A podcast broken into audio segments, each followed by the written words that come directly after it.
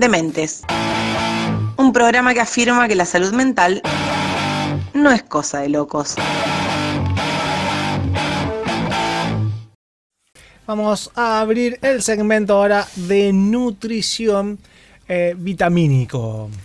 Exactamente. Hoy traje como tema el sistema inmune y la nutrición, ¿no? Vamos a, tratar de hacer un, pantallazo porque la verdad que es un tema para hablar mucho, pero eh, quería traer como algunos ejemplos. Eh, primero, bueno, eh, decir sistema inmune, inmunitario, que son sinónimos. Eh, ¿A qué corresponde, no? Hay, hay como dos partes del sistema inmune que una corresponde a eh, las barreras, como por ejemplo la piel, las mucosas, ¿no? Por ejemplo, la, mucosa eh, respiratoria a través de las secreciones nasales, por ejemplo, es una barrera de protección. Eso para que todos los bichitos que entran por la nariz quedan pegados ahí. Exactamente. En segundo lugar está como la inmunidad más específica, que es como cuando el agente externo ya ingresó al, al organismo, ¿no? Entonces hay células que están preparadas, capacitadas para atacarlo, como por ejemplo los, eh, los linfocitos, ¿no? Que seguramente los glóbulos blancos. Los glóbulos blancos, o las células T que se ah. llaman. Son como, los más inespecíficos son como eso, ¿vio el muñequito del Pac-Man? Que se va comiendo todo lo raro. Sí, por ejemplo, un ah, macrófago que va a agarrar ah, lo que no va. Los macrófagos me hace acordar a los mortífagos. macrófagos, que fagocita, bueno, toda una serie de términos específicos.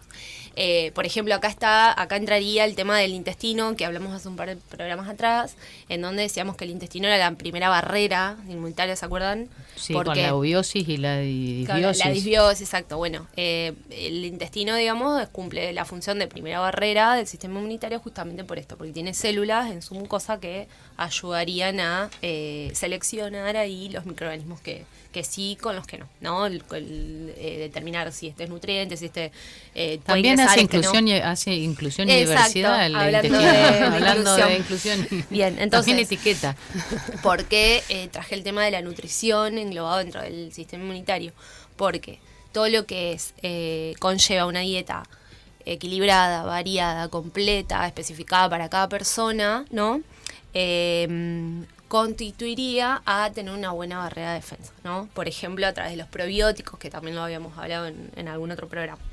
Y todo lo que sería, eh, bueno, una mala alimentación, una, mala, una malnutrición por eh, exceso, ¿sí? o superávit calórico, en este caso es, por ejemplo, eh, sucede en una obesidad, ¿no? O en un sobrepeso, en donde sabemos que se aumentan eh, las citoquinas proinflamatorias, que son células que van a estar, eh, perdón, sustancias que van a estar eh, ejerciendo cierta función en donde se afectaría. ¿Qué? Sí, no, yo me quedé ahí.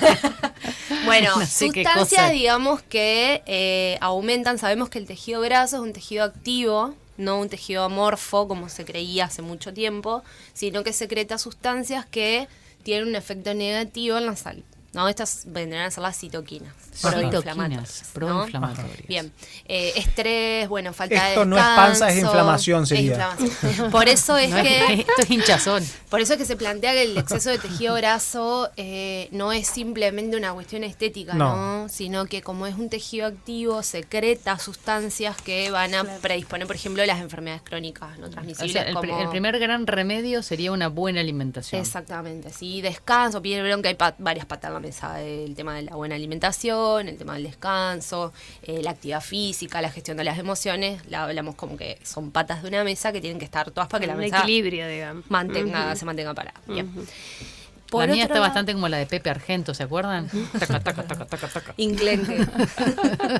Bien. Eh, por otro lado, hay una serie también de vitaminas y minerales que van a estar favoreciendo eh, en las cantidades adecuadas, porque si también las consumo en mayores cantidades, también pueden generar alguna especie de, em, eh, alguna especie de problema también, ¿no?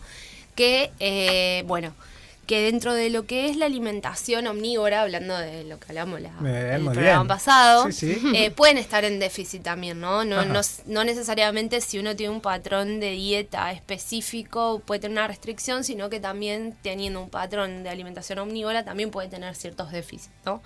Entonces, traje alguna lista, una lista cortita de algunas eh, vitaminas y minerales como para ir teniendo en cuenta en la alimentación. Muy bien. ¿Vamos a ir por del alfabético con las vitaminas? No, no, no, creo que las puse. No, ¿Todo no mezclado, mezcludo? Bueno, por ejemplo, la vitamina C, ¿sí? que es una vitamina. La famosa vitamina C. La vitamina C, el ácido ascórbico, que está presente eh, no solamente en los cítricos, como se cree, que se, se decía que estaba principalmente en cítricos. Bueno, hace, poco, hace poco Matías recomendó comer papa cruda. no, cruda no, papa, La papa que tenía mucha vitamina C. ¿Sabe qué? Yo que miro esos programas de, de Discovery que muestran todas esas cosas, que el té de hojas de pino tiene 10 veces más vitamina C que un cítrico. Mira vos. Esas hojas de pino largas. sí, habría que. Habría que, están en la, esos pinos que están en la costa. No intoxiquemos a nadie, habría que, chequear. Claro, habría que chequear la No lo prueben en su Ah, bueno, no, claro, Mati probó y sigue, está es rico, Es rico. Ah, ¿lo probaste? Es rico, sí, sí, sí, es rico. Ajá. Bueno, por ejemplo, el tomate, sí, el tomate tiene más vitamina C que un cítrico, eh, las frutillas, el kiwi, etcétera. ¿Sí? Bueno. El tomate eh, tiene vitamina C. Yo pensé que era pura A nomás. Tiene ice. Mira, tiene vitamina C también. Algunas coles también tienen vitamina C. El tema es que, bueno, obviamente que cuando se cocinan eh, van a perder. Eh, tenía una característica, por eso lo, lo de termolábil, o sea, termolábil, como la papa. Por eso decíamos desaparece la vitamina en, altas temperaturas. O sea que la papa solamente sumaría vitamina C cruda. Cruda, claro que no la vamos a comer porque tiene otros problemas. Después, por ejemplo, la vitamina E también que aumentaría una respuesta eh, inflamatoria. Eh, está presente, por ejemplo, en algunos aceites, en algunos frutos secos, ¿sí? es, es está presente sobre todo en eh, alimentos grasos. La vitamina A, que decías vos, Mati, que está eh, tiene incidencia especialmente en las infecciones, ¿sí? ¿Dónde está la vitamina A? En todo lo que son eh, beta-carotenos, en todo lo que son verduras eh, anaranjadas, zanahoria, calabaza, zapallo. zapallo. Bien. Eh, Ahí con la lista. ¿Viste? Bien, tac, tac, tac. Check, check, bueno, complejo. hay más naranja. ¿Qué, qué, qué, otras cosas naranja hay? La, zanahoria, la calabaza, ¿qué más hay naranja? No hay más eh, naranja. Las, eh, ¿Qué otras? Zapallo. Bueno, el zapallo, la calabaza. No, y también la presencia de otros flavonoides, ¿no? Que son otra, otras verduras como, por ejemplo, flavonoides, que son otras ¿Qué manera? Yo voy a hacer una lista, lista interminable de, de, palabras extrañas que nos trae a colación Steffi para al cierre de fin de año vamos a hacer el listado de todas las, las palabras que hemos aprendido. Todas las palabras raras. Bien, después todas la, las vitaminas del complejo B, ¿sí? Ajá. Eh, complejo B parece complejo el departamento, ¿viste? Complejo B, complejo A. Pero no, decimos complejo B porque hay B1, B2, B6, bien. Por ejemplo, la, la, los folatos están presentes en las verduras de hoja, verde, ¿no? Eh, la vitamina B12 que está presente en alimentos de origen animal, bien. Eh, el hierro también es un nutriente crítico, hablamos de la población, porque generalmente... El hierro, pero no es una vitamina el hierro. El hierro es un mineral, viste que había dicho vitaminas y minerales. Está bien. Eh, el zinc, el selenio, también son todos eh, nutrientes, micronutrientes. el hierro pues, está, mm, vienen muchos alimentos enriquecidos, porque no es fácil claro, Viene, eh, hay, hay una ley que, que lo que hace es regular justamente algunos micronutrientes faltantes en la población argentina en general. Entonces vienen productos que la población argentina consume mucho enriquecidos. Por ejemplo, la, mm, eh, harina, la harina que viene enriquecida, los fideos, la leche, la leche que viene enriquecida. Entonces, el cacao, el, para exacto. Esto es un arma de doble filo desde mi punto de vista porque la verdad es que no sabemos cuánto necesita cada persona que está consumiendo, qué edad tiene, si es eh, hombre, mujer, ¿sí? en qué momento fisiológico está. Entonces, eh, hoy por hoy se hace como un nuevo abordaje, eh, por suerte en lo que somos los nutricionistas, se está haciendo un abordaje un poco más responsable respecto a lo que es el uso de suplementos, ¿no? Yo una vez, por miedo a, a caer así como anémico, consumí mucho hierro, mucho hierro, tanto hierro que se me quedaban pegados los imanes. Ah, mira. Bueno, el hierro, el hierro es bueno. Era, como, y después hizo la película X-Men como Magneto. no, y después tomé el té de, de, pino. bueno, por eso mismo no que sabemos qué creerte, Mati. Por eso mismo que es tan importante eh, saber, hacerte un, dosaje de, eh, de, micronutrientes para saber en cuánto, eh, cuánto tenés, como para saber si tenés que suplementar o no y cuánto también porque hay algunas vitaminas y nutrientes que si los consumen en exceso también son perjudiciales. Es cierto, como el hierro, como la vitamina D, ¿no? que puede generar Es cierto eso de que, de que lo que se consume en exceso de vitaminas y nutrientes, el cuerpo lo elimina. O, o no, qué hay, qué no hay de con eso? todos, no con todos. Por ejemplo, lo que son vitaminas hidrosolubles. La ¿no? C, por ejemplo. La C la- la- y todo lo que es el complejo B son hidrosolubles. Ahora, lo que se alo- lo que se almacena en el tejido graso, como es la eh, las liposolubles, ¿no? que se alojan en el tejido graso, como la D, eh, si yo la consumo en exceso, eh, genera toxicidad a largo plazo. Entonces, eso- hay que tener se mucho puede, cuidado. se puede intoxicar de vitamina Eso- A, por ejemplo. Sí. Ah, no de la C. Bien. No de la C. Eso es un buen dato porque todo el mundo, que, que todo el mundo, ah, hablando de generalidades, vuelta, ¿no? No.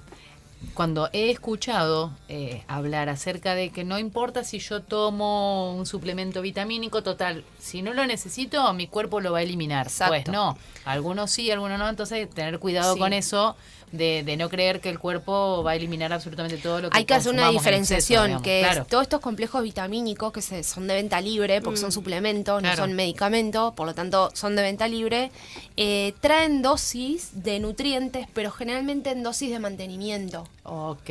Entonces es difícil generar una toxicidad Ah, con bien. un, no sé si puedo decir la marca. Y usted le paga la publicidad, Eh, no, entonces. no, no, no. Bueno, si yo tomo uno Un que, Supradin. un supradín todos los días, claro, Mm, es, es difícil que, me genere una toxicidad, ¿no? Porque Claro. la verdad es que eh, son dosis muy bajas. Claro. Ahora, por ejemplo, eh, redondeo esto con la vitamina D, que es una vitamina que se puso muy famosa en- durante COVID, no sé si han escuchado. Sí, por el tema que nadie andaba al sol. Claro, la vitamina D es una vitamina en déficit en, en- en la mayoría de la población, sobre todo en, la- en las mujeres, sobre todo en las mujeres menopáusicas, ¿no? Que tienen una relación ahí con el metabolismo de, de los estrógenos. Ajá. Y eh, se, se está visto que siempre están por debajo del valor que deben tener. Entonces, en general es una vitamina que se suplementa, sobre todo en invierno, porque sabemos que podemos acceder a la vitamina D exponiéndonos al sol.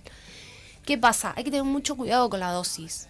vitamina D. De vitamina D porque puede generar toxicidad. En COVID se salió un estudio en donde se relacionaba el beneficio de la vitamina D con el sistema inmunológico justamente en las infecciones respiratorias. No saben la cantidad de gente que se intoxicó. O sea, eh, clavaban porque, vitamina D como si claro, fuese un porrón. Hay que tener mucho cuidado con, con la dosis, ¿no? Y hay que saber también cuánto tenés en sangre. No es lo mismo tener 60 que tener 15. Claro. ¿tá? Entonces, Claro. ser responsable en el uso de suplemento. Siempre con un personal eh, profesional idóneo. Eh, ahora se está haciendo un abordaje desde la nutrición que se llama nutrición funcional, en donde se trata de, eh, de abordar la suplementación de los nutrientes porque se sabe que la alimentación completa no siempre es suficiente para eh, abarcar las dosis nutrientes, de micronutrientes necesarias. Dementes. Un programa que afirma que la salud mental no es cosa de locos.